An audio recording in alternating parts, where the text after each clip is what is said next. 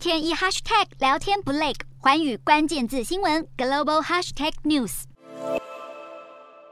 北约峰会已登场，俄乌战争依旧是各国关注的议题。北约持续支持乌克兰抗衡俄罗斯的态度不变。场内的另一个焦点是芬兰与瑞典正式获得邀请加入这个军事联盟，主要原因是两国已和土耳其达成协议，这对北约来说具有正面意义。不但是继二零二零年北马其顿共和国加入后的第六次扩张，组织成员增加到三十二个，更是目前全球最大规模的军事联盟，剑指的军事强权俄罗斯。今天的国际新闻评论要来谈谈北约。正式向芬兰与瑞典邀请加入，扩张速度可以说是提前达标。这背后的国际政治意涵为何？对俄罗斯将产生什么影响？俄乌战争陷入进退两难的僵局，西方国家除了对俄罗斯祭出制裁之外，也各自向乌克兰提供各种援助。前不久刚落幕的 G7 峰会，也对于整体国际情势发展取得共识。问题是，北约是区域性防御组织，采取集体安全的防御原则。乌克兰不是成员国，北约很难直接介入并提供军事武器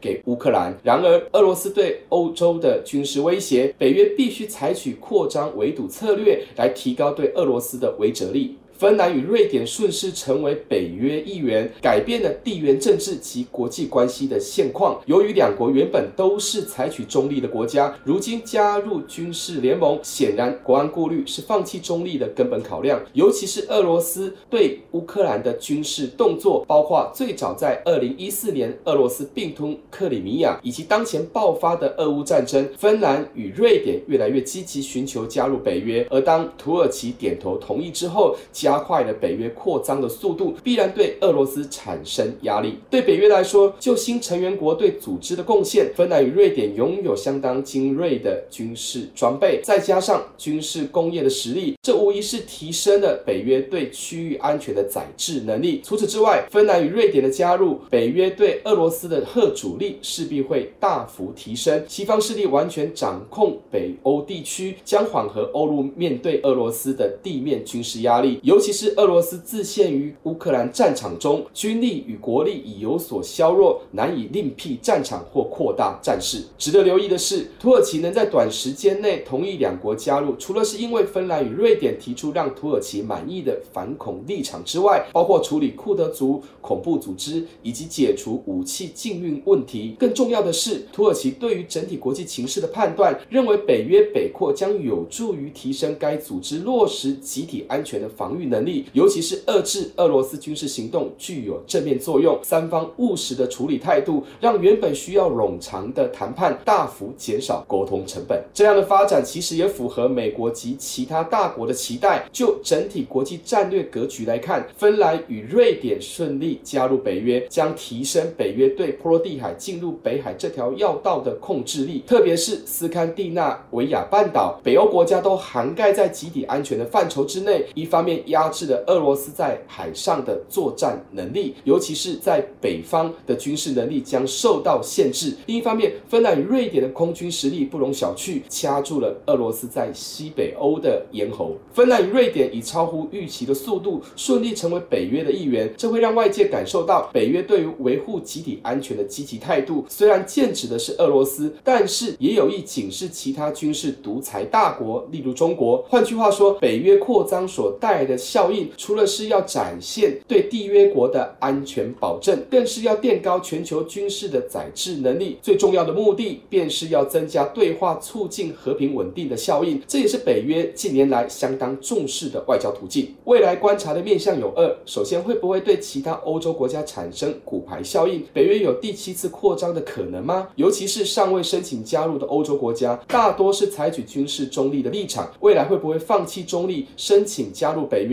值得持续观察。其二，俄罗斯会不会因为北约扩张而增加安全困境？倘若俄罗斯持续攻击乌克兰，或是转向周边国家扩大战事，那么北约的集体安全机制将让其他国家更愿意选边站。Hello，大家好，我是环宇新闻记者徐丽珊。国际上多的是你我不知道的事，轻松利用碎片化时间吸收最新国际动态，立刻点选你关注的新闻议题关键字，只要一百八十秒，带你关注亚洲，放眼全球。